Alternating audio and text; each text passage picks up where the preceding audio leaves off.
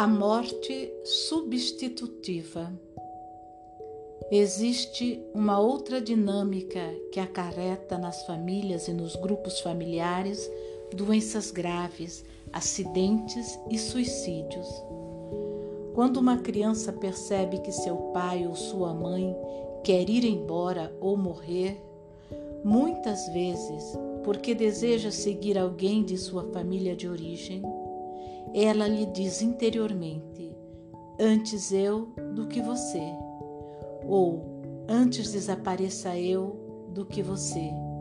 Então talvez fique doente, anorexica, por exemplo, sofre um grave acidente ou se suicide. Essa dinâmica acontece também entre parceiros. Vou dar um exemplo. Uma mulher doente de câncer contou que seu marido se matara 20 anos antes.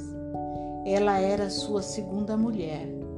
Disse que o marido tinha se separado da primeira porque ambos acharam que tinham escolhido o parceiro errado.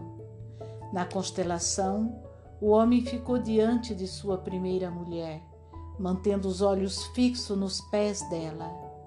Ela, por seu lado, sentia-se muito leve nos pés como se pudesse voar.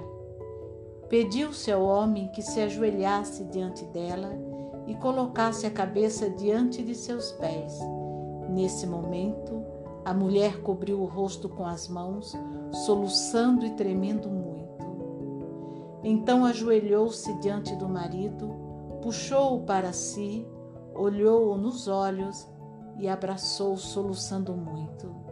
Em seguida levantou-se e o ergueu consigo.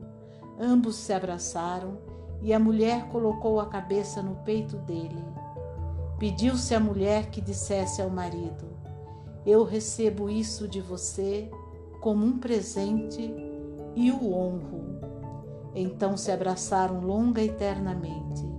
Ficou claro para todos os envolvidos que o homem tinha se suicidado em lugar de sua mulher. Esses são os mistérios do amor que muitas vezes negamos levianamente.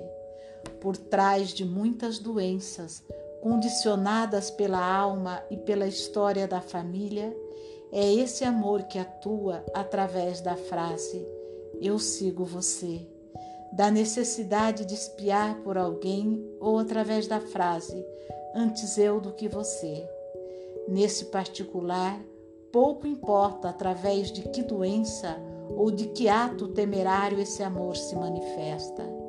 As dinâmicas básicas são iguais ou semelhantes, mesmo que sejam diferentes as doenças e os destinos.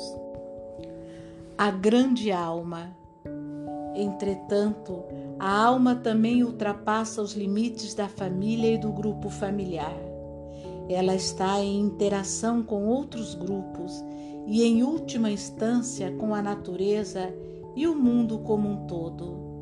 Aqui a conhecemos como ilimitada, como a grande alma, desvinculada do tempo e do espaço, onde todos os contrários se ligam e, consequentemente, se anulam, inclusive as oposições entre o bom e o mal, o antes e o depois a vida e a morte.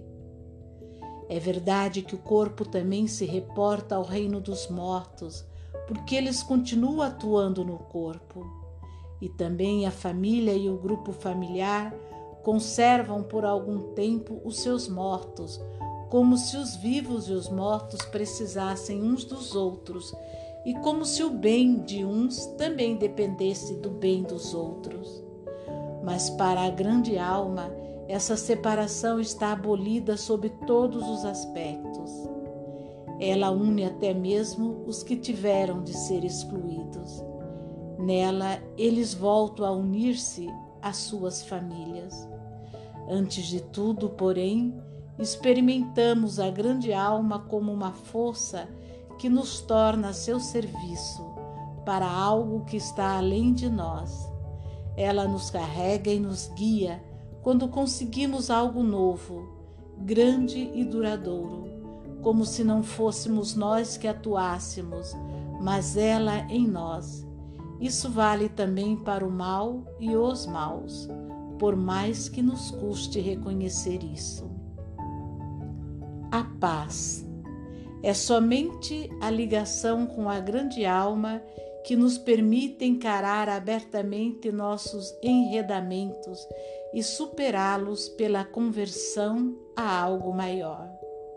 Observamos frequentemente que pacientes que conseguiram dar um primeiro passo para livrar-se de seus envolvimentos voltam a se enredar neles depois de algum tempo. É que, por pior que pareça, a quem olha de fora, eles dão à pessoa a sensação de pertencimento, de amor e de poder, pois a consciência, mesmo quando nos assalta de modo cego e instintivo, nos transmite, sobretudo, uma sensação infantil de plenitude e felicidade, paz e acolhimento.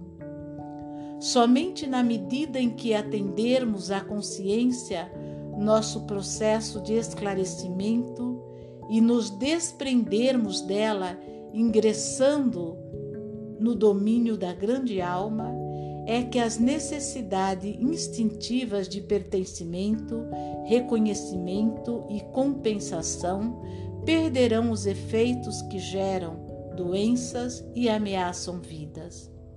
Somente nesse nível superior, o amor que cega torna-se evidente.